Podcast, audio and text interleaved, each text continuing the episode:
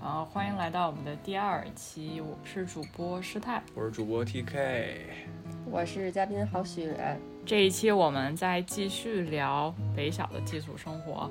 上一期我们聊的更多的是北小每天都在干什么，呃，这一期我们想着重聊一些呃相对特殊的事情，一些独立的事件和我们一些呃学校的活动这种的。低年级时候是一开始兴兴趣小组，后来高年级一点儿，学校就把这个改成学生社团了。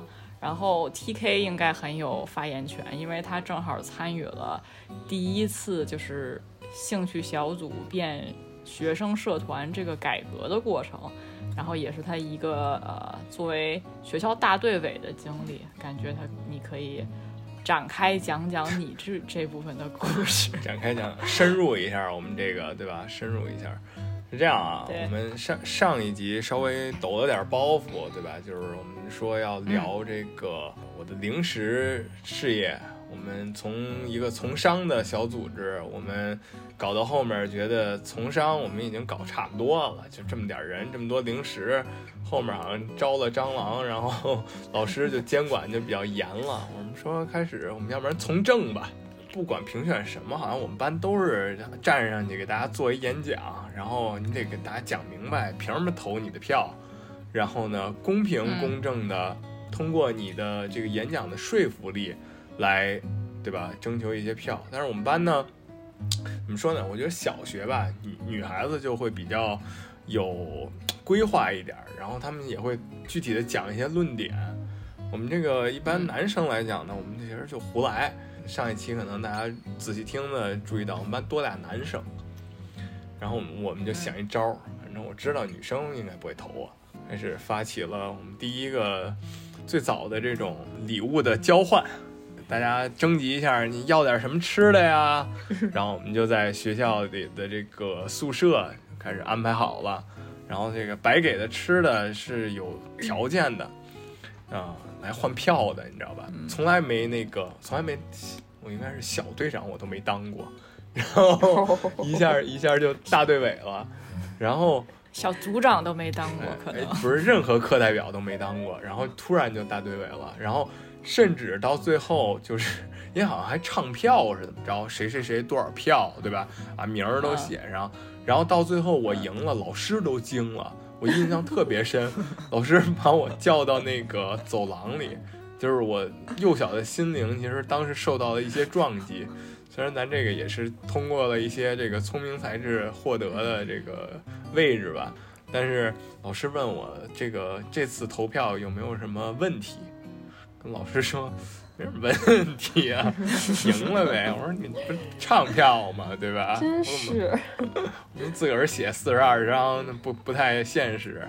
是刚开始，好像高年级才有大队委的这个呃职位来竞选，对吧？我们班嗯第一个大队委，然后学校就开始组织不同的社团，然后当时呢，嗯我们班就是整体来讲，咱们班体育都挺好的，其实回头想想，是嗯，吧？半个班都是篮球队的，然后我们就想一招 打篮球邀请赛，就也挺贱的，就贼鸡贼，不是因为是这样，你因为半个篮球队都是我们班的情况下，就至于别的班好多人就没有打篮球的。然后我记得我们班，然后就是我们第一件事儿就是开始搞这个，搞这个，然后我们就打三班，对吧？三班，希望不不会有三班的人别说班呀，两个人来听，就三班人急眼了，有点贱。不是，但是这个这个技技术和能力当时就摆在这儿呢，打了一多少？打一六十多比零，完了还把然后到后面米分给抖了出来了。不是到后面体育老师都看不过去了，来盯我们这个事儿。我们打篮球邀请赛，我们这得给人打成打的就很没面儿，人班主任都下来找我们，这干嘛呢？这，对吧？但其实整个来讲挺有意思的，就是都是大家自发的组织，然后自己选的一些活动，不管你当时的思想或者思维多天马行空，感觉大家都还会，咱试试。我觉得北小整个的嗯行为就是和思想就是咱咱那个有枣没枣打两杆子，是是吧？然后嗯没准就那什么了，没准就成了。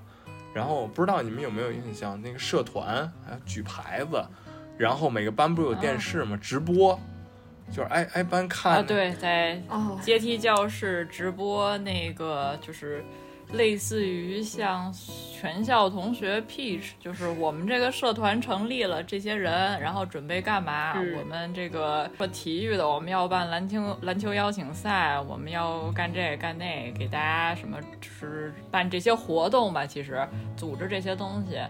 然后希望大家来参与我们，我记得好像是也是类似于报名去嗯后面是报名对吧？然后去参加这种不同的社团。我觉得其实一般别的学校，我咱我也没去过别的学校，但我不知道有多少学校是真的就跟电视直播似的，咔嗯立一个那就是直播，是啊，就立一个那个，然后你就在这儿讲，你班里讲完了，然后去礼堂讲，讲完了之后，嗯。其实还弄得挺挺那么回事，跟上电视似的。你看，咱又有广播，上期聊了，这又上电视，嗯然后、说是上电视，我突然想起来一事儿，就跑跑个题啊。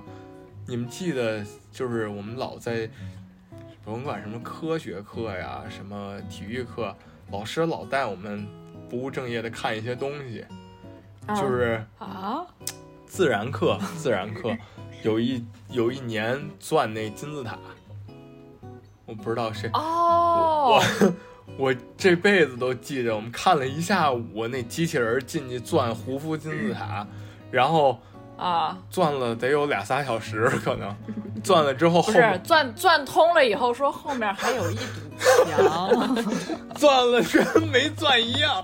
我看了一下午，然后告诉后面还是一堵墙，这是一个未解之谜。然后我都疯了，这事儿，反正就就很不是那一下午就没上课，说那个 什么广播开始，说我们同学们请现在的那个每个班打，说每个班请打开电视到什么 CCTV 几，然后现在正在直播这个呃什么打开胡夫金字塔的。呃，最后一道墙，哎。就最后一堵墙，然后进入到它最深处的密室，然后他们有这么一个很 fancy 的小机器人儿，要从这个什么多少乘多少的这个洞里边走进去，然后把墙钻开，这样，然后有一个摄像头伸进去，我们就可以看到，然后中间好像到一半儿的时候，它里边有一块小石块儿，然后这个机器人有点砍卡在那儿了。哎、砍是吧？啊，对，然后就开始挪，试图去挪那个石块儿，然后都是那个就看了半天，然后最后噔噔噔噔噔，终于进去钻开了墙，然后在里边还是那种夜视，一打开，啪一看，又是一堵墙。真的疯了，就那事儿我太记得太清楚了。那那个可能也是当时什么社团，就是开始重视一些这个科学发展啊，什么乱七八糟。你像体育，我们之前还组织看体育课也不上了，跟屋里看 NBA，是吧？啊，好像有，哎，不是下雨天儿，我记得是吧？我们下雨下季后赛，不，老师老师还看过，这个呢。老师也想看，然后我们就 跟班找找一借口。我我写作业来着呢，估计是 拉那个投影仪，那会儿还是啊，给拉下来，然后我们记得还挺清楚。我们跟那儿看 NBA。我觉得像包括咱们现在很多人，就是在一些公众场合，并没有那种很怯场，或者就是比较能去收放自如，或者说去，呃，大胆的表达自己，这种其实也跟那会儿是有关系的。从这个广播到社团到这些实时的这种这个录像，就是因为它不给你任何机会去重新去排练，去什么，你你当时是什么样就是什么样。所以我觉得还是从小就培养了这种，还是挺好的。我记我记得之前有一个社团，好像就是是类似于艺术创造类的，就他们会做很多什么画画啊，或者做雕塑啊，就不局限于某一种艺术形式。最后他们好像还在顶层那个呃星象厅里边儿还办了个展，就是呃有什么有我记得有一个。同学应该比咱们高一点儿年级的，然后说画了一万张人脸在一幅画儿上边，然后还破了好像什么吉尼斯世界纪录。然后我当时看，我说这人真有耐心，就他就画了一万张不同的脸，然后那都是，你就想，其实那都是小学生干的事儿。但现在你说一成年人同就同龄人或什么的，干这么说，哦，我画了一万张不同的人脸，我也觉得这事儿挺牛逼的。说白了，对，他不就是，但那时候是一个小学生做的，真的，就是他的其实创造力和他的作品质量并不低。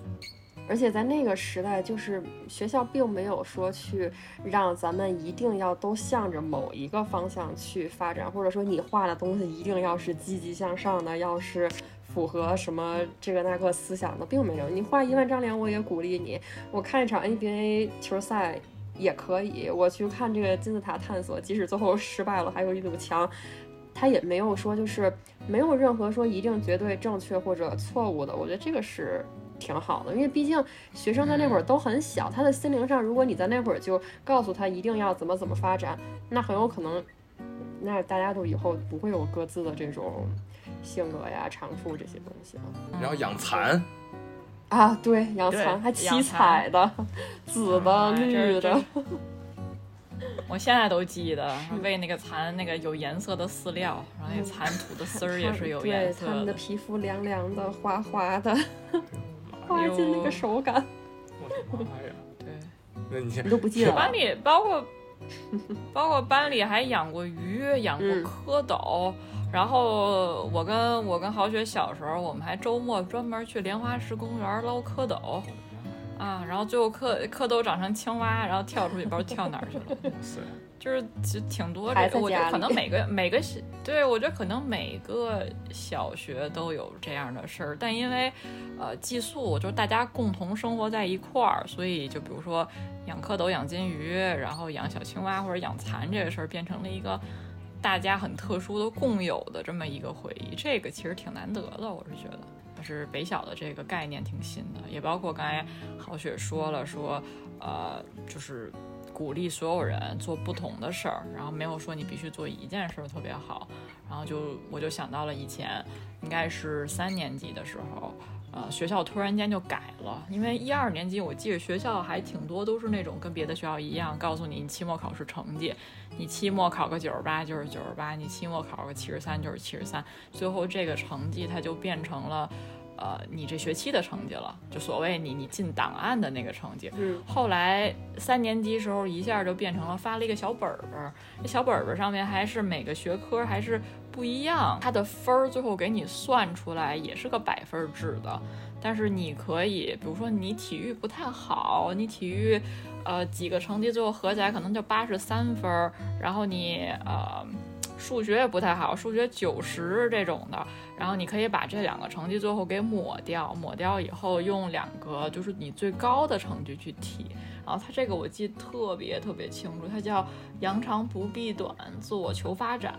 它其实就是承认每个学生都是特殊的，每个人都有自己的长处和短处，就是你不需要做到你每一项每个学科或者每个方面。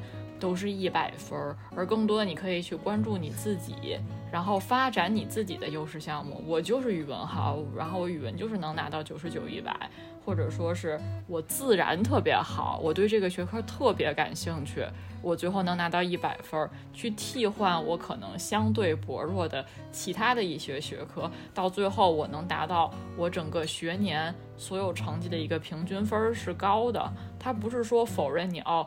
你体育好这个东西没有用，或者说是你数学好这个东西是最重要的事儿那种的。我感觉学校其实一直都在突出它的这个教学理念，就是关注自我，发展自己，然后不要去跟别人比。每个人都是独特，都是都是一个独立的个体。觉得它扼杀掉了一个偏科不好的这个概念，就是因为你。其实你要体育好，你万一真想当运动员呢？这个在别的学校可能就是这孩子得好好学习，这瞎蹦跶什么呢？对吧？就是就是他这种，你说要人谁真想当科学家，人就自然好，别的根本人就不感兴趣，所以他干脆就不如让你就是多学点自己感兴趣的。因为我初二就出国了嘛，你出国之后。这个北美很多教育它就是这样的，你自己选课，你乐意学什么学什么。然后国内如果其实你要像很多小孩儿，我接触的啊，就是现在这帮小孩儿，家长如果都安排完了的话，或者哪哪怕就告诉你偏科是不好的，你根本不知道。你跟这帮孩子聊下，有些时候你问他喜欢什么，不知道啊，就就一直都安排过来的。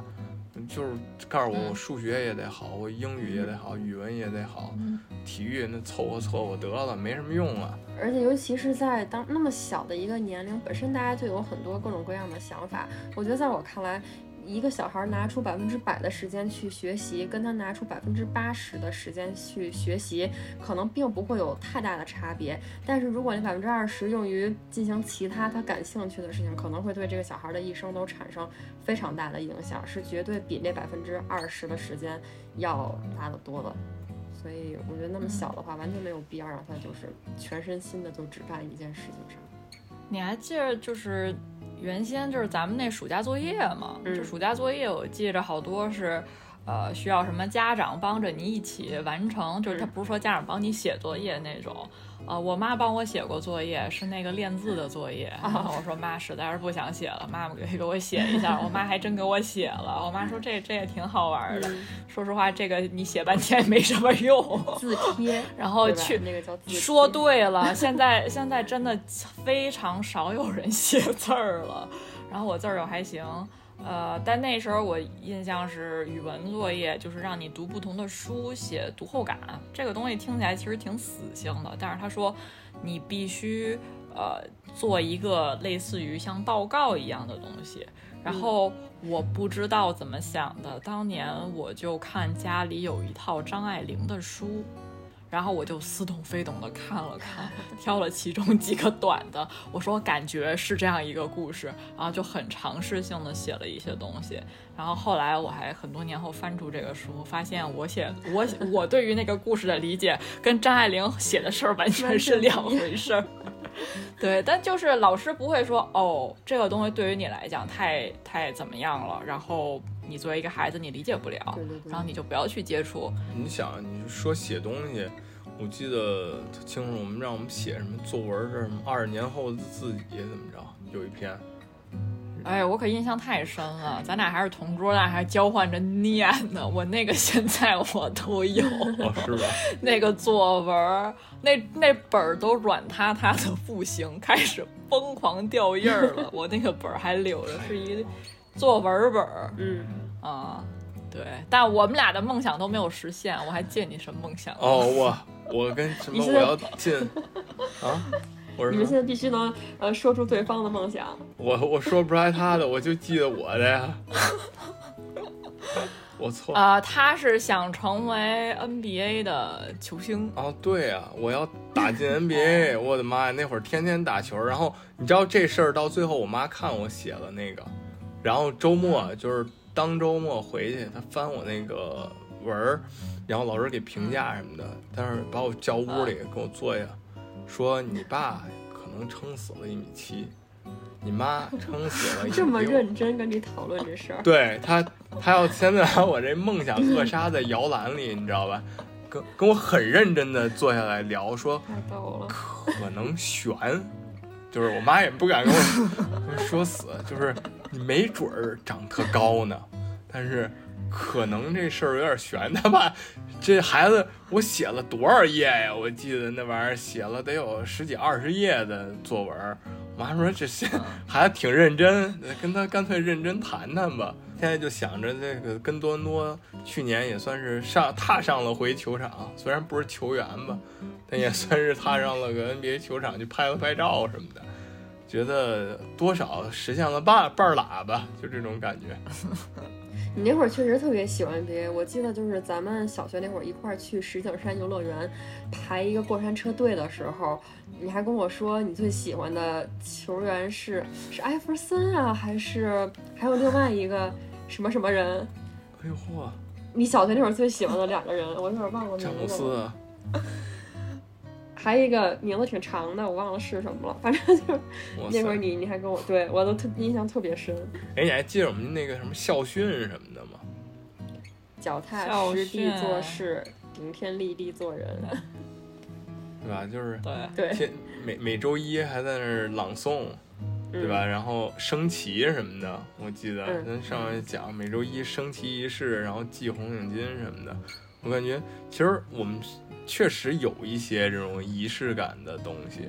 反正现在我都能记着什么，我是中国人，我爱我的祖国。啊，我记得好像是我是中国人，我爱我的祖国，然后我要让我对让我的祖国更美丽、更富强嗯，啊、还有什么来着？繁荣有有两个我要，怎么着？繁荣昌盛，对呃，对，好像是对对，有点嗯民族荣誉感的东西，学校也会强调一下。嗯，可以理解，可以理解，为自己我觉得也是也。对，也是树立孩子自尊心的一个方式吧，集体荣誉感这种的东西。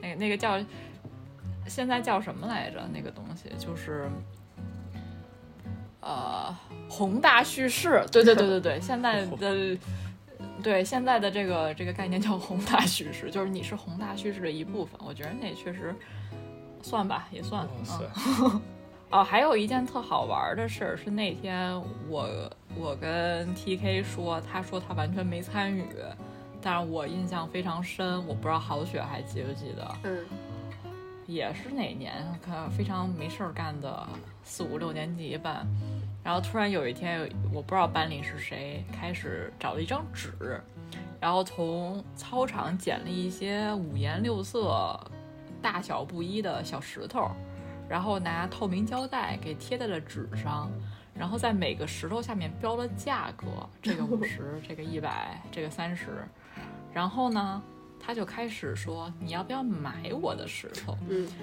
同桌呢写了几张五十、一百，好然后就把钱给他了。你想起来这个事儿了吗？攒了一堆破纸片儿，写多少是多少。不是。然后这个事情呢，这么发展，一开始只是在两三个人之间，我们可以称他为石头爱好者。嗯然后大家自己写写钱，大家自己换一换，有时候还是我拿我这小红石头换你这个小黑石头，就挺正常，一物一物嘛，对吧？后来呢这个事儿呢，就对加入的人就越来越多，然后大家就都加入了去操场捡石头的行列。当然，这群体里边儿女生为主，啊、我也加入其中，我没去捡石头，我干了个什么事儿呢？好像是因为开始吧，这个写纸片儿这个事儿也变得有点累手，一个石头从原先的一百块钱变成了一万块钱，你要写一百张，也就是一百张一百的小纸片儿，通胀了。我忘了，对我忘了跟谁了。我说得，我说咱开个银行，咱给人写小纸片儿，然后我们就跟印钞机似的，拿一堆那个草稿纸给 撕了，撕碎了，一百一百一百一百，而且特别死心眼儿，也不写空头支票，说行吧，石头五十万，我给你写张五十万扔给你，不行，必须每个都是一百。然后呃班里就是在买卖石头的各个这个石头商人中间涌现了几个银行，给大家 写纸片儿。后来这个就变成了一个塑料袋儿里边装着一大兜子一百，扔过去说这个是这个是多少钱？五十万还是多少钱？但后来我忘了是谁叫停了这个游戏，还是就是慢慢就没人玩了。太费纸了。那时对那时候就也不知道是谁开始的这个游戏，或者说是就是谁开始想写纸片儿换换，就是说白了就是印钞嘛，你这这一百块钱一百块钱写出来，跟印钞机一个意思嘛。这但我那时候就觉得这个游戏吧，这这其实算是个游戏了，就是也不知道在什么时间段进行的，其实不就是一个小的金融市场和货币的一个模拟吗？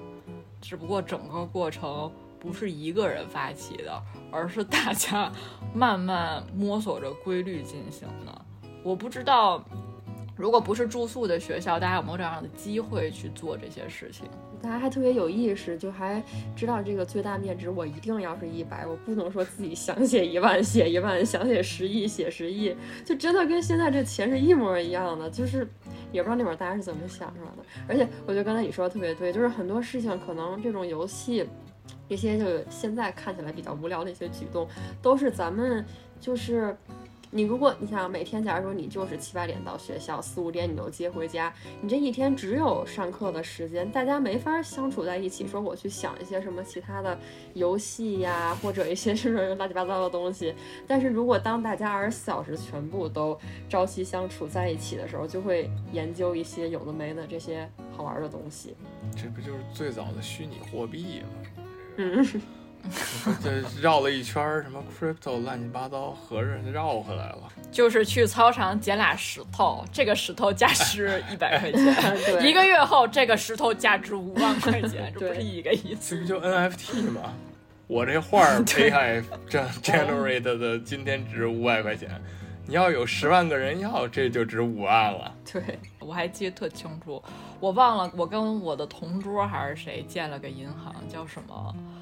富豪银行，没准哪天翻哪个小学时候的作业本，后边还有我们画的那些东西。我靠！学校那些操场的人乐了，说以前这么多破石头，这怎么一夜之间全都没了？谁都给我打扫干净了。真的。还有就是咱们住在宿舍，虽然说就是呃八点回宿舍，这八点半就上床了，但就是宿舍里边有没有什么好玩的事儿？就像你刚才说什么？你们的夜生活在 小主持人广播结束之后就开始了。哦，这上一期内容啊，上一期内容，我先延续一下。我们先往前倒倒，就没关灯之前，他们也有活动。就是我不知道你们有没有那个经历过，就是因为之后新的楼的时候，你洗澡的那个屋是在这个宿舍里头了。最早的老楼不是都得出去嘛，等于跟公共浴室似的。然后得出去进那个走廊里去洗，也不是走廊吧，就是有一大那个洗浴中心似的那个那种喷头，对吧？然后得去那种地方洗。新楼盖完了之后，就干脆是每个屋里有，然后每个宿舍就是大家安排一下，轮流去那儿洗就完事儿了。然后这个东西它排水，有些时候你会淌水出来。然后他们有些人就铺个毛巾啊什么的，比较爱干净，或者老师拿一墩布，过一会儿就开始过来蹲一下。然后呢，就是不是我们宿舍，我先把自己摘出去。我这这招我学会了。上上一集师太就是反正哪儿没弄好，先把自己摘出去。就是然后边上边上那宿舍，边上那宿舍，这绝对不是我。他们那个开始拿一盆儿，然后往地上泼水，然后给然后 开始在地上出溜，就是。从这头滑到那头，然后呢，这个整个滑的过程中呢，就是全穿的比较单薄，对吧？就是我我想我有一个问题啊，就是滑滑行过程当中是身体的哪个部位这个接触你怎么？不是这个，这听起来感觉就是你又说穿的很单薄，又在地上滑，我就在想。这又不是瓷砖地，木地板嘛，对吧？不疼，就不疼吗？我不知道，我也没滑过，反正就看他们比谁滑得远。就是我们我们那边儿，反正这个这个游戏啊，首先给大家告诉，这游戏叫裸男划水。然后这个裸男划水，你为什么不滑呀？不是因为是边上那宿舍呀，没我什么。那你们宿舍为什么不参与呢？你光看人家这么有意思。我们这看看着就行了，我们这个我我也不知道。只要我想不出来，我是应该拿身体的哪个部分去划呀？看着都挺疼的，应该是现在应该是坐着，我觉得像另外一边太疼了，应该是是坐着滑，对吧？就是坐着，然后比谁滑得远，反正就是每天晚上的那个，就是他们洗洗洗澡洗得快的保留节目。然后就会被老师骂，老师说弄一地水啊，老师殊不知，而且刚洗完就在刚洗完就在地上滑，这不是白洗了吗？真的，我天哪，这得比洗之前还脏吧？因为地地上那些什么泥儿土又全从身上了。但但有可能他们宿舍地是最干净的。不是你们。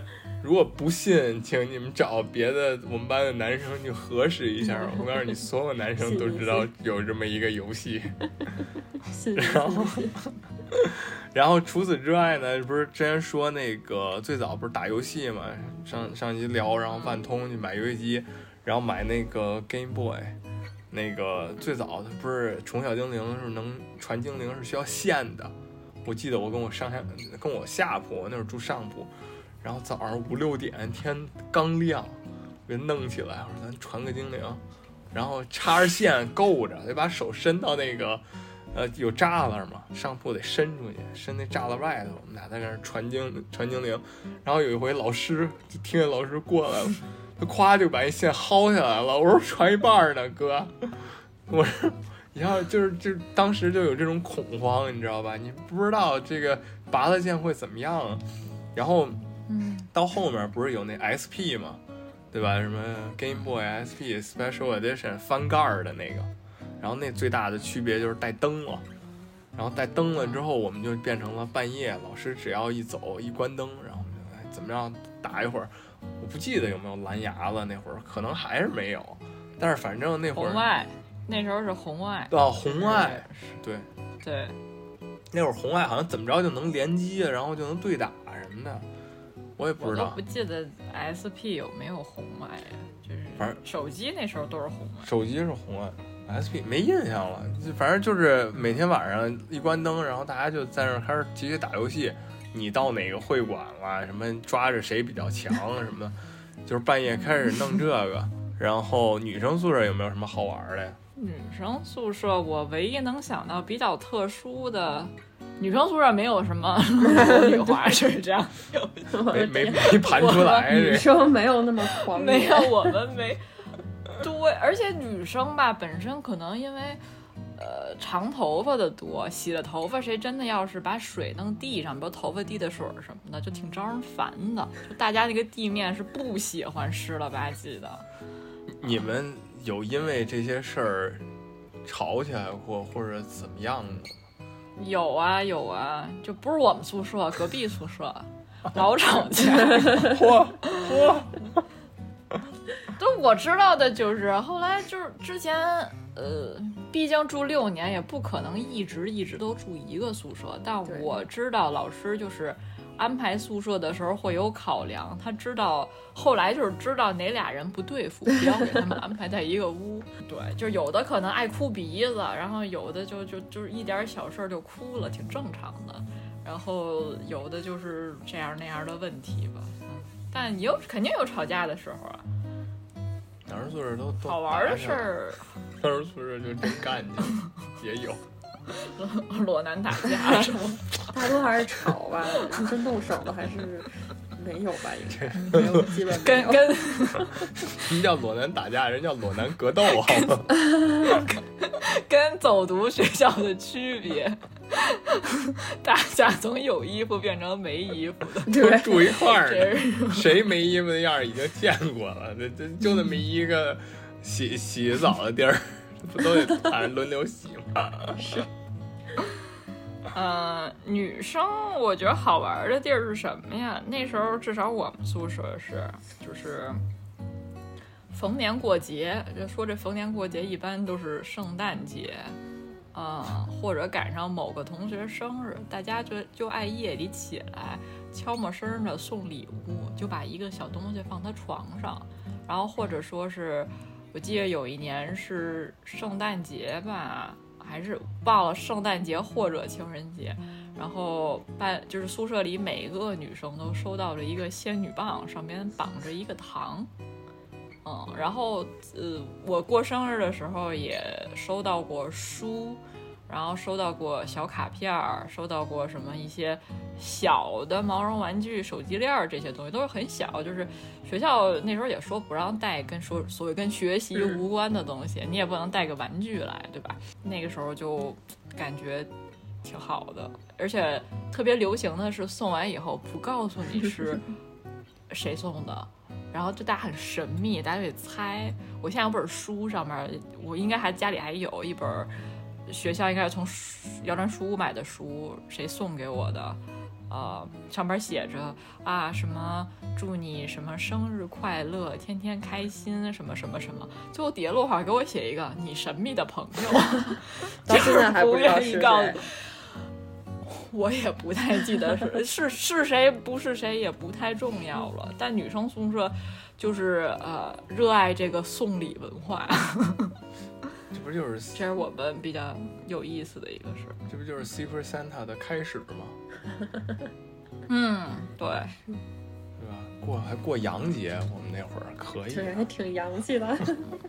不是这老过洋节就爱过洋节，那时候就不太知道 Halloween。现在我觉得小学知道，孩子应该特喜欢。对，嗯女生宿舍比较风平浪静，吵架的话也吵吵就过去了，嗯然后更多的是大家非常友爱，还是互相送礼比。较爱聊天儿。我记得就是熄灯了之后，大家还是爱聊天儿。对，就是在那儿各躺各的床上，然后黑灯瞎火，就是大家就在那儿聊。这个是我印象特别深的。呃老师进来还不能那什么，不能说话。对，老师就听着他的脚步声，一快到门口的时候，大家就统一闭嘴，然后等他走远了再继续说自己的。然后门口的人，对门口那个人就得别聊了。对，每次谁睡门口，谁都得负责观察老师的动向。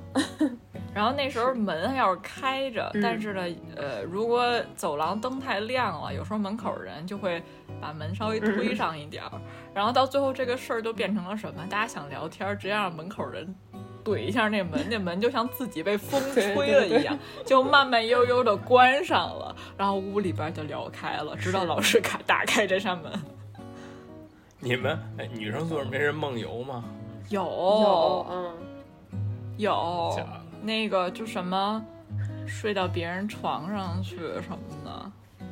我们我们那儿有忘了谁了，睡睡一宿，抱着另外一男生，嗯，缺爱，然后然后第二第二天早上醒了，我们那儿 看底下堆人，本来第一反应是上铺那哥们儿人呢，然后在底下铺抱着另外一哥们睡觉，可能 想家了。但那床多窄呀、那床就是我觉得连一一米宽都没有，就特别窄，那怎么睡俩人呀、不知道落着吧，可能得知道？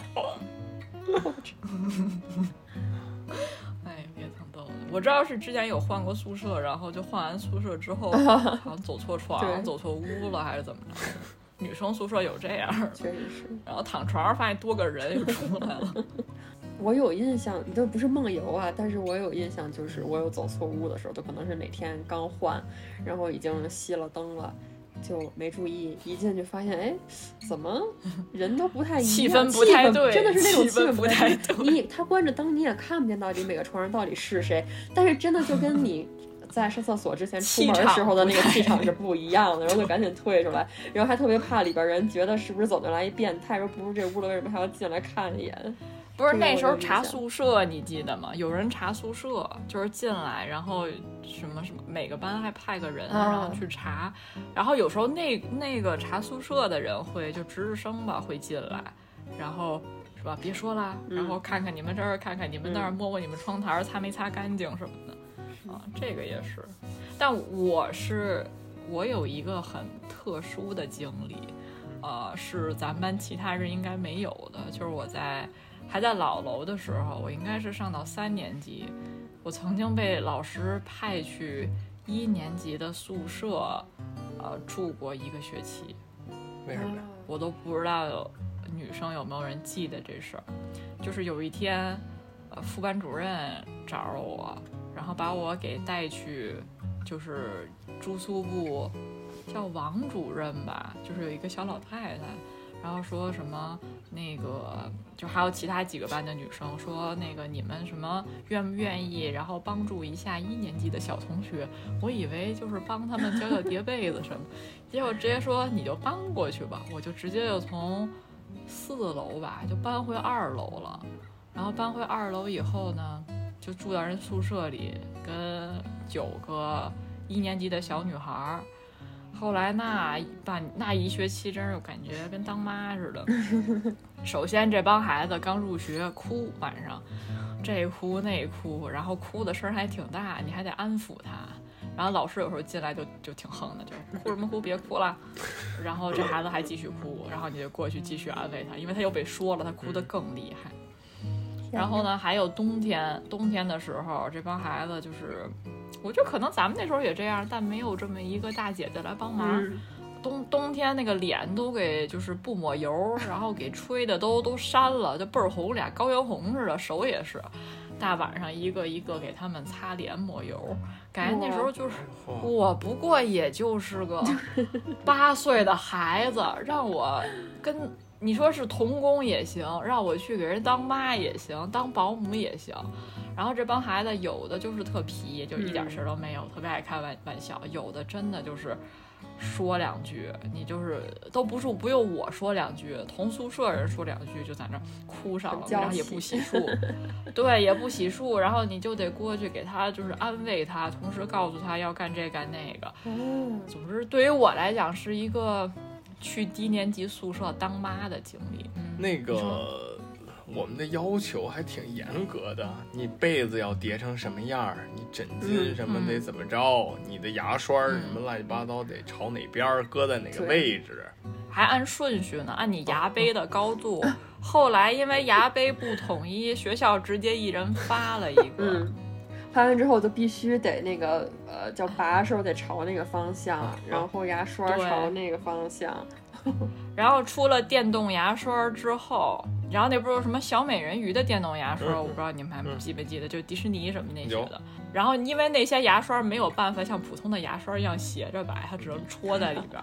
有时候还会因为有可能你用了小美人鱼的电动牙刷，你们宿舍被扣分，因为你的牙刷摆不成那个角度。哎，那天我还跟后来我我我用了我用了几天，我妈就我就说妈别给我用这个，这个在家用吧。然后说这个容易让我们宿舍扣分，我妈拖宿舍后腿 啊，对对。我那天就跟他说，我说跟师太聊，我说咱这分儿弄半天没意义在哪儿啊？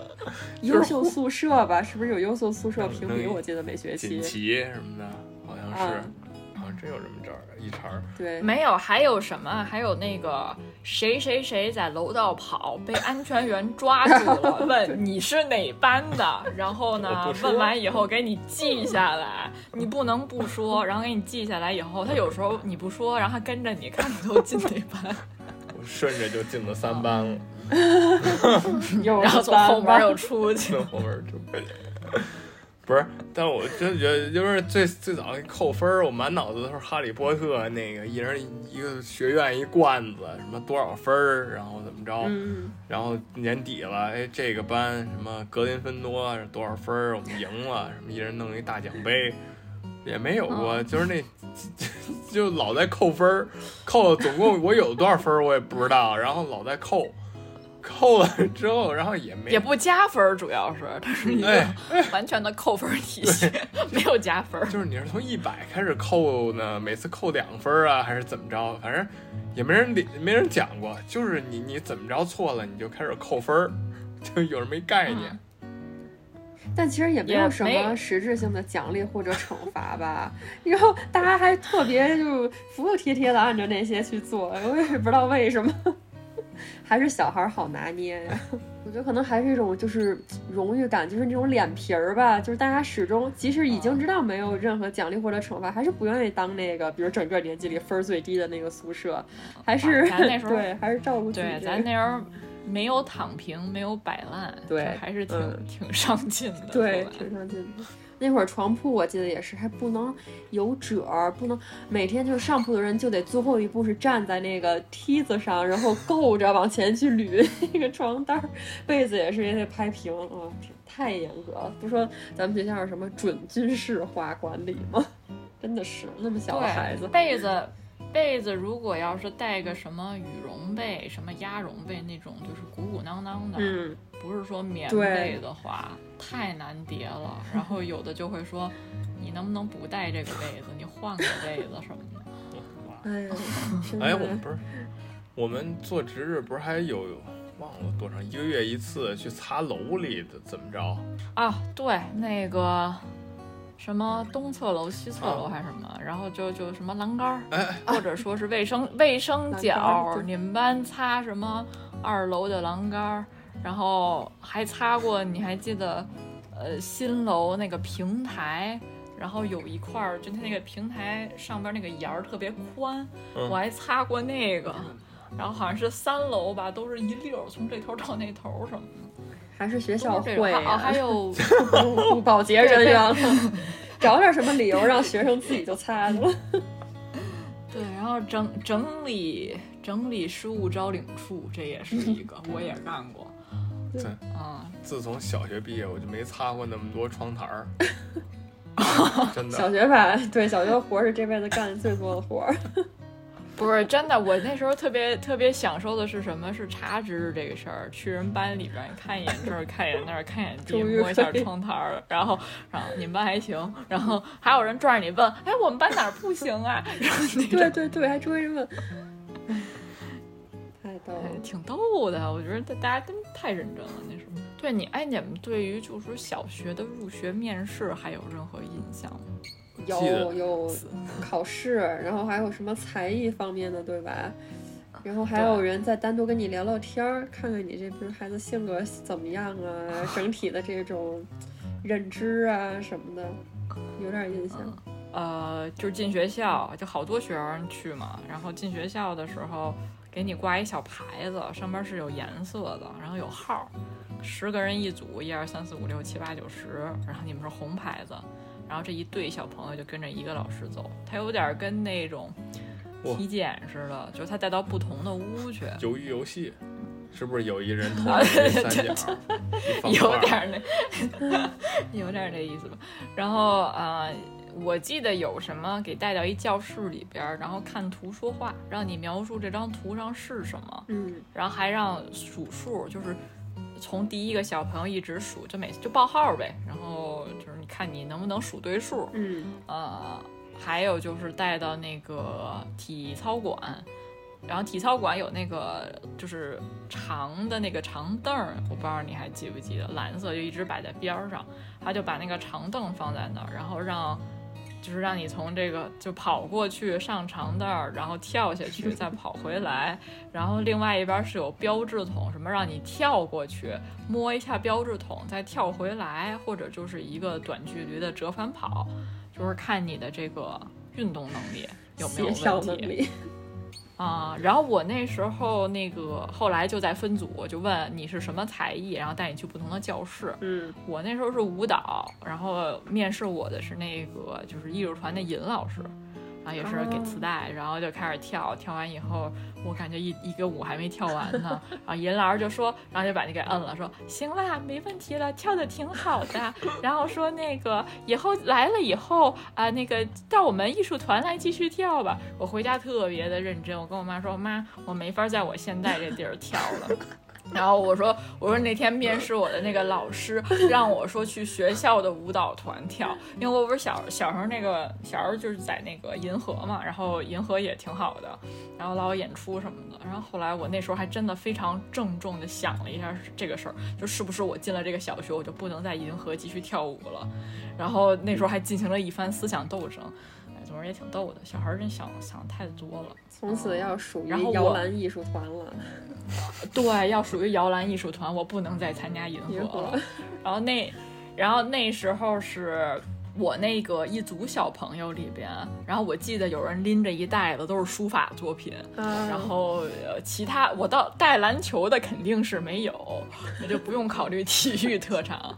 然后有一个男孩背了个包，然后戴了个眼镜儿，跟老师说：“老师说你的特长是什么？”他跟老师说计算机。哦，然后老师当时就愣在那儿说：“哎呀，我们没有这个特长。”后来我也不知道那孩子怎么着了。孩子把包一撂，你看我发明的计算机，什么就什么零零年、千禧年的码农，这个是。没准现在这哥们儿不知道跟那大厂呢。嗯，对，不知道。然后那时候，那时候我不知道你们听没听过，说那个咱们班某位同学，然后同学聚会上讲的，说那时候面试家长，然后他爸是个大夫，他爸当天上手术去不了，但是呢又要求家长两个人都去，然后最后他妈带着他妈的一个男同事去面试了。对，真的。后来我听说好像是就是要面试家长，就是面试孩子也面试家长。对面试家长，我是真的不知道，可能是是不是家长也根本懒得说呀？孩子，今天我被面试了。我觉得，我觉得家长也不会跟孩子说，我要去面试了，或者 有有点奇怪。面试回来说，哎，我老师也让我跳一段，也跳特好，我也你们孩子我没摇篮一直有入转。啊，因为因为那时候住校还有一事儿，我觉得挺有意思的，就是呃，学校让学生订杂志这个事儿，有点跟报兴趣小组有点像，就是他把那个邮局订杂志的那个表儿发给大家，对，然后价格上面也写着，回家跟家长商量一下订什么，然后把钱带来，然后你就在每每周学校就给你发这些杂志什么的。米老鼠是最贵的吧？那会儿是按月还是因按为按学期呀、对对对，因为送玩具。对 不是那，好像是怎么着，一本儿十几二十，一年两三百，好像对挺对，反贵的。正那个我记得是嗯上百的那种，然后其他有的像就那种正常文字类的，一小本儿的也就几十吧。嗯，嗯嗯，好像是因为这玩意儿你订一般不都有折扣吗？小孩儿订，然后就是学校什么的。米老鼠那就是弄那个什么又能吹的，又往头上 戴的，什么每次都给你一个，哎呀，我怎么记得还有个棍子，不知道什么玩意儿的，变魔术的好多东西，那种小哎的、哎，小道具似的那些。就藏手里，什么手心儿里，咵摇出来是个棍子，然后就是、啊，对对对，这，这挺好玩的。嗯，对，然后，呃，还有什么对吧？游戏杂志，我不知道有谁，我都不知道那游戏杂志叫什么。就是订了那个，就是里头讲电脑游戏。那那会儿小时候玩那个游戏，不都是书店去买去吗？我不知道你们买没买过游戏啊？就是书店的地下一层是卖光盘和嗯游戏的，游戏是一盒音儿，像，哎，音像专区啊，音像制品的那个区，每一个游戏是一盒儿，那盒儿里是一堆光盘，对吧？然后你回家四四五张来回来去装，然后他那游戏杂志呢，其实就是介绍接下来出什么游戏啊，怎么着，然后他每次会送你一张盘，然后都是那种小游戏。然后回家，然后你就搁上去，你也不知道是什么，点开就装。盲盒、嗯，盲对盘，对，装了之后，然后我记得有一个就是那个《玩具总动员》那一堆小兵儿，就是那个玩具兵，然后你从这屋到那屋怎么着，就反正还都是呃画质不是那么精美，但是你你要真玩儿能玩儿一会儿的那种游戏。就是往回倒的话，我觉得很多我们的新闻，然后我居然买鞋或者篮球的这个杂志，都是所有的信息都是从这些上面来的，你也没有网。对吧？接下来发什么？这游戏怎么样？好不好玩儿？你就就翻翻这个，就是你唯一的可能信息的来源。你们还订了什么杂志啊？奥秘，我我那时候订了奥秘，就跟我妈说这可以讲科学知识。我那会儿是订，我那会儿是订故事会订的特别多，天天看故事。对，我觉得那时候奥秘就是怎么说呢？科幻启蒙，虽然现在想里边好多东西有点有点民科的成分，或者那种故弄玄虚走进科学，然后给你讲一讲什么哪儿哪儿哪儿发生什么 UFO 或者神秘事件，然后。我那时候就特别爱看这种什么世世界十大未解 之谜啊，然后就天天就是这些东西，然后家里现在还有好多本这种书，就现在。孩子那时候，我觉得也加上信息源比较少，那时候并没有太多就是能一直上网去看这些的机会。是很多东西它印出来在杂志上，大家真的就觉得这事儿是真的，都印出来怎么能不是真的呢？就是拿着这书去说，你就跟人说我一定有外星人，一定有 UFO。你看他都写了谁谁谁在哪儿，在美国哪哪哪儿哪个区，他都找着了，他们那边怎么怎么着，一定有。那个我感觉是我那时候最喜欢看的一个杂志，《奥秘》，奥秘，我的科幻启蒙，可以这么说。不是那太然后后面太玄乎了，奥秘里头有些那个我就读了一篇文章，那哥们儿都通灵了。告诉他什么？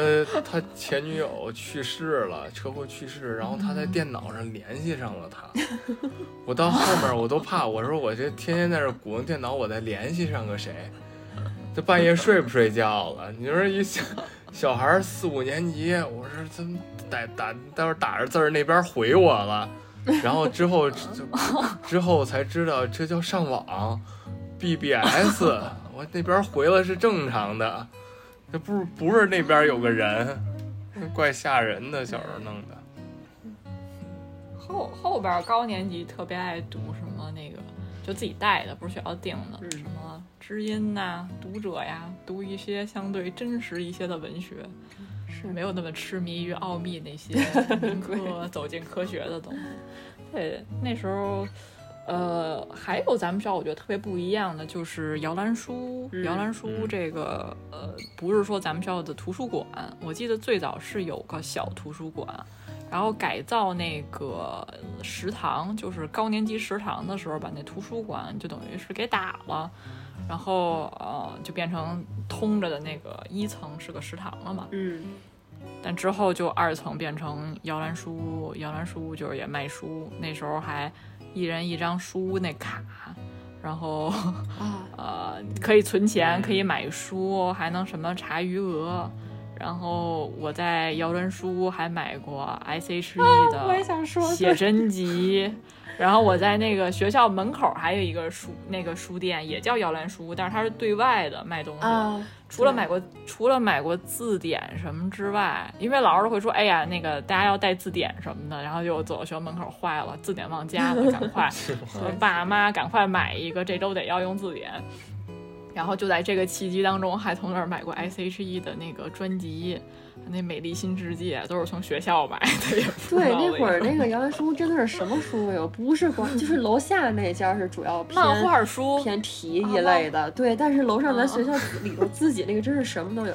我还记得那本 S G 那写真集，它最后几页是他们的贴画儿，就是一堆照对片儿，然后贴到哪儿都是。我可以告诉你后来发生了什么。过了太多年，我都搬了不知道多少次家，我又把这本书找着了。然后因为年久失修，就我打开这个书的时候掉了一地那啊个，对它那个贴画儿，对它那粘后来就粘不住了，就开始往下掉。我那本书我记得而且它当时卖好贵，所以一直后来很多很多年都根本没有舍得说扔，或者是就一直还保存的挺好的。那那本书可能当年二十块钱吧。我记得都不止，因为我当时为了买那本写真集，我当时还特别逗，你也买了是吗买了，然后我当时好像是管咱们的生活老师还是副班主任，我还借了五十块钱，因为他那个突然间就是降临到那个书店，然后大家都在抢，就你那天不买就买不着了，但是我可能当时。那那周又没有带那些钱去学校，然后我居然去管老师借的钱去买了一本 我这天，太是疯狂这是什了，么？太疯狂！追星的周边，这是我也不是，其实我那会儿也没有很喜欢 S.H.E，但是不知道为什么，就是就是跟我疯了似那本书。在学校我都看了无数遍，就是翻来覆去。它其实就是写真集，就是一些他们什么去日本，然后啊，对对对 有点像现在那个什么 plog 一样的嗯东西，就看看。那时候还特别爱读好多书，都是都是在学校书店也有卖的，就是嗯最有名儿的那个鸡皮疙瘩系列，对是，然后国产的那马小跳嗯，读过吧？我忘了那个《我为歌狂》是动画片儿还是动画片儿，对那会儿也老看。动画？哎，但我记得怎么之之之前咱班某个同学还借过我书啊。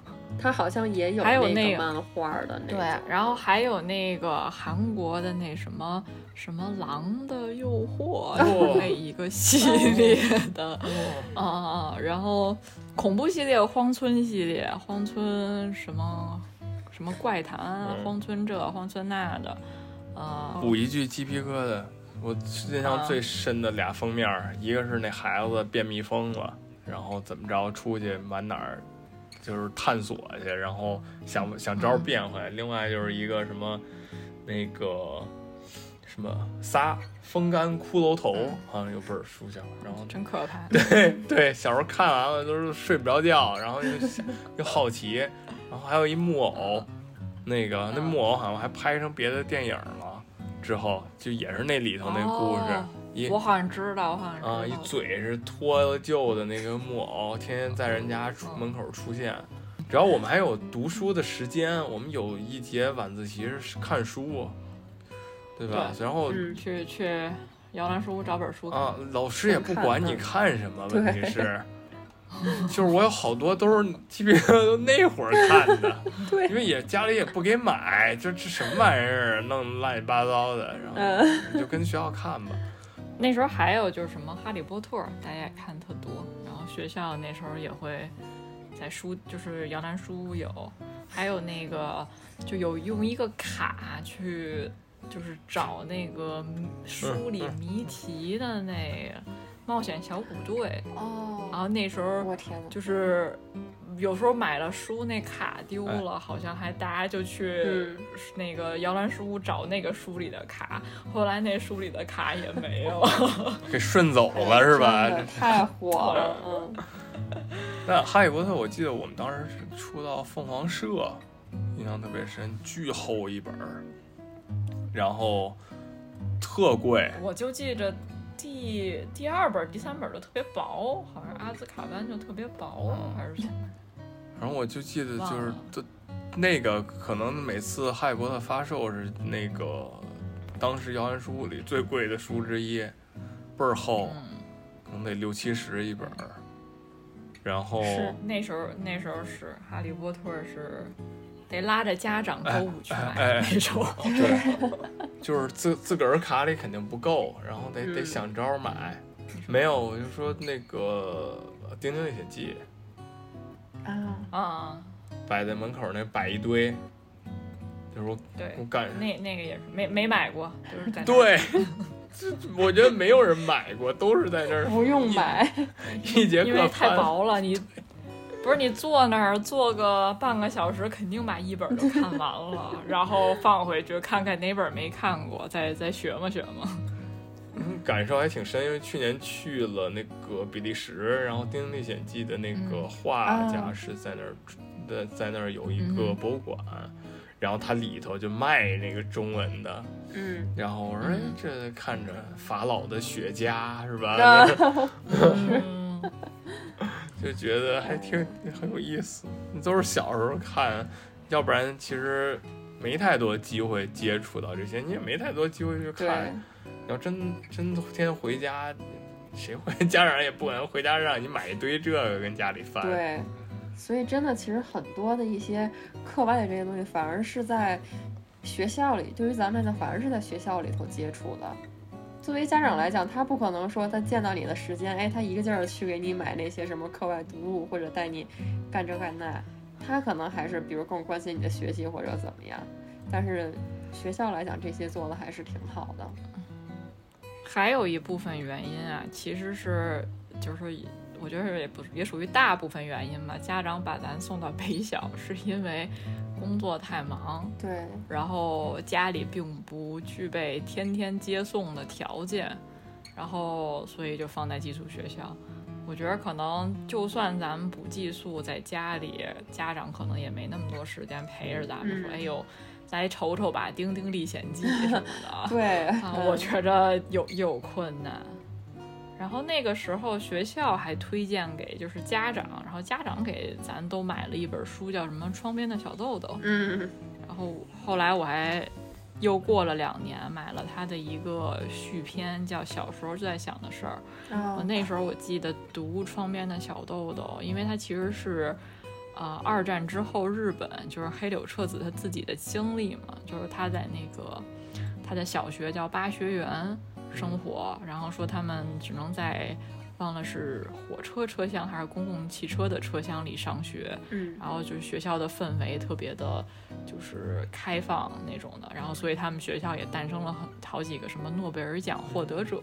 我那时候就觉得哇，我说我们小学一个诺贝尔奖获得者都没有，然后呢。每天这上课真无聊，你瞧瞧人家什么校长还带着他们去游泳，然后呢说今天不说不上课就全体去游泳，然后呃教室是在那个车厢里边儿，这多酷啊！我说学校真无聊，北校真没劲。后来就是还还是脱离那个想法太过脱离现实了，嗯没有结合那个小那个他的自传里边时代背景吧。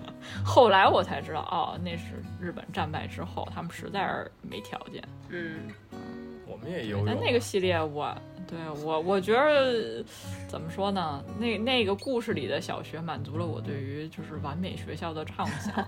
多年多年之后再去想，北京小学比那个好多了。是。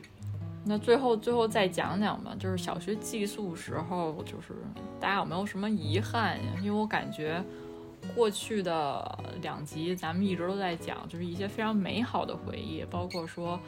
北小怎么好？然后它哪些东西我们觉得非常受用？嗯，就如果说你重新能上一遍北小，你会做什么改变？我可能会想更多的去参与课外的东西，因为我感觉我小时候还是挺在乎就是上课呀、考试啊。然后如果说我现在的我告诉六岁的我说。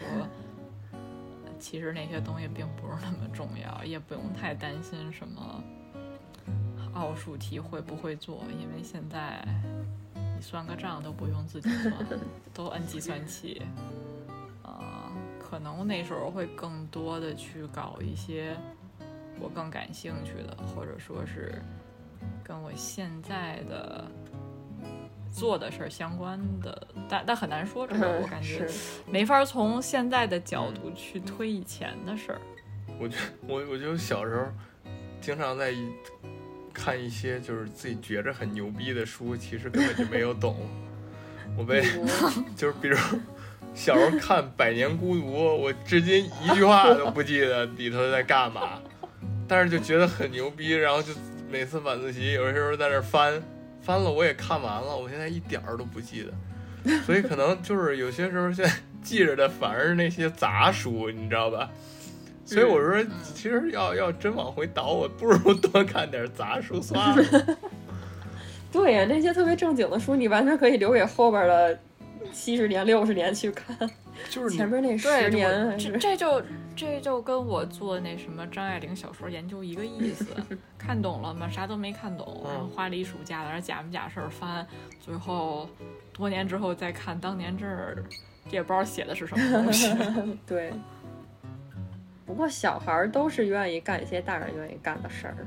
而且我挺不喜欢听，就是长大之后有人会，我也不知道是抱这种略带嫉妒还是酸的那种语气说，哎，你们那个小时候那么小就被父母扔在学校啊什么的，其实都是不爱管你们。我其实挺不爱听别人这么说的，我觉得真的不是这样的，就是你你，我是觉得，我是觉得这个事儿可能怎么说呢，就是因为。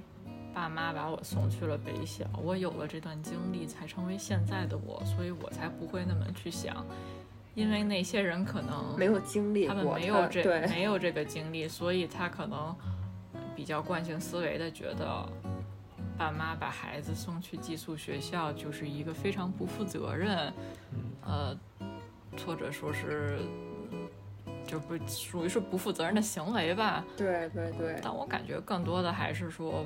希望家长肯定是希望有孩子有一个好的未来，嗯，而且他们总是形容的好像咱们就是关在一个大房间里头，每天就睡在什么，仿佛像睡在大通铺一样，其实根本不是的。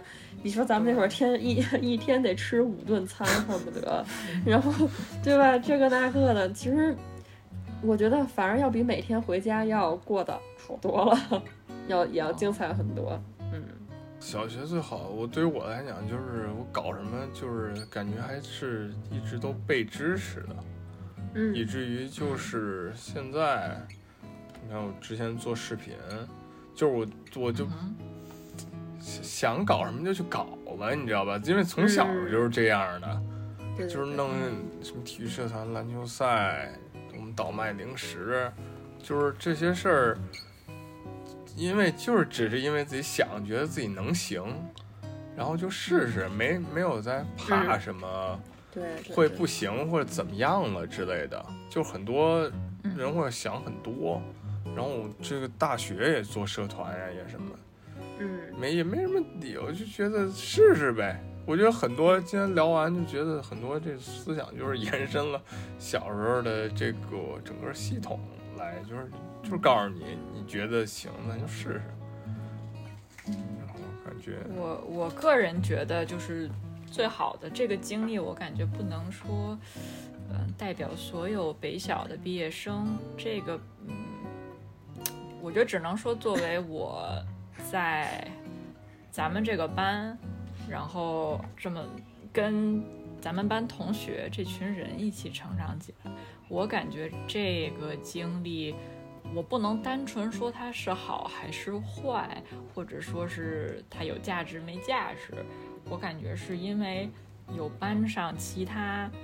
这四十一个人，然后有了有这些不同的班主任、老师，然后还有整个学校很开明的这些政策，所有这些因素加起来，然后才塑造了我这个人，就是才让我是我。如果说可能同学换一些，嗯，我的我在北小的经历就会不一样。所以说，这期我们对于小学也好。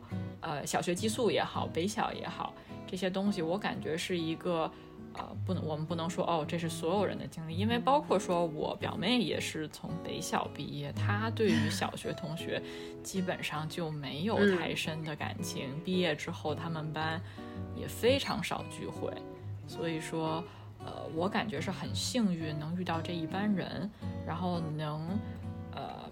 能和这样一群人一起长大，因为这个不是说我们一起参与或者做一件事儿，而是六年期间从一个小孩到一个算是青少年，呃，六年的相处陪伴，呃，从这种同学之间的摩擦也好，然后互相的鼓励支持启发也好。哦，包括说现在我还在跟一些小学同学，包括说我跟 TK 想做这个播客，然后我之前跟其他的班里的同学，我们也会聊一些就是工作上面相关的事情。当然，大家也都是做着自己想做的这些东西。我是觉着这个如果换了人，我的经历会不一样，我也就不再是我。所以我是觉得北小寄宿生活。这一部分是我这个人很重要的一部分，是一个完全没有替代性的一个一个东西。对，我觉得你说的特别对，尤其是真的是因为就是咱们这个班里的同学每一个都是非常特殊，然后组成的这么一个团体是非常不一样的。你现在让我比如说换到另外其他哪个班？我完全无法想象我在那个班的那个环境下，我现在会是一个什么样的人，大家会是一个什么样的关系。而且据咱们所知，可能其他班同学们之间现在的联系也不一定有很多。但是我我始终觉得咱们班还是一个，就是从 average 来讲，已经是非常中上等的这种。而且包括，我不知道你们还记不记得，就是那会儿小学毕业，包括从初中到高中。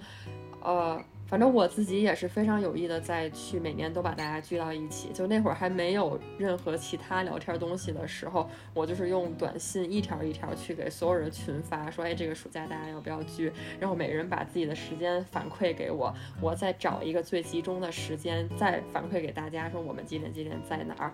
我觉得大家也都特别给我面子，就是真的是还是非常团结有凝聚力的。我觉得也是这么多年，大家才能一直坚持到现在。你搁别人，我也真的想象不到。我是我是特别特别感谢这个经历，呃，也是感谢父母，感谢呃全班同学每一个人，在我人生当中留下的印记，塑造了今天的我。这么说虽然听起来有一点。宏美叙事也好，还是怎么着也好，深刻。嗯，但确实这这个是我，呃，我也是也是我想做这这个内容吧，这个北小这个题材的一个一个初衷，就是，总之深深的感谢感谢同学，感谢学校，感谢老师。对，觉得咱们学校。对于咱们的，就是每个人的独立性的人格，真的是起了非常非常大的。你看，包括比如说咱们都是从挺小就到国外去生活了，也我也没有听说谁有周围那种就是啊一出国特别受不了，特别不能适应，想家或者需要很多朋友去陪伴自己，没有，都是自己一点点就是慢慢熬过来的那种。好了啊，那我觉着北小的话题我们大概就说到这儿。然后，如果说你也是北小的，或者你也上过北小，是我们的校友，或者有其他的在小学住宿的这种经历，就是也欢迎大家啊给我们私信呀、留言呀，呃，跟我们继续讨论这个话题，把呃你们的经历也跟我们交流一下。然后我们今天这期就到此结束了。嗯，然后呃，这一期特别感谢我们的同班同学，也加上我们的好朋友郝雪对于我们的支持，非常感谢他跟我们一起分享呃他在北小的经历，然后啊，希望以后还有机会能来我们这个播客做客，跟我们继续讨论其他有意思的话题。是的，是的，非常感谢二位的邀请。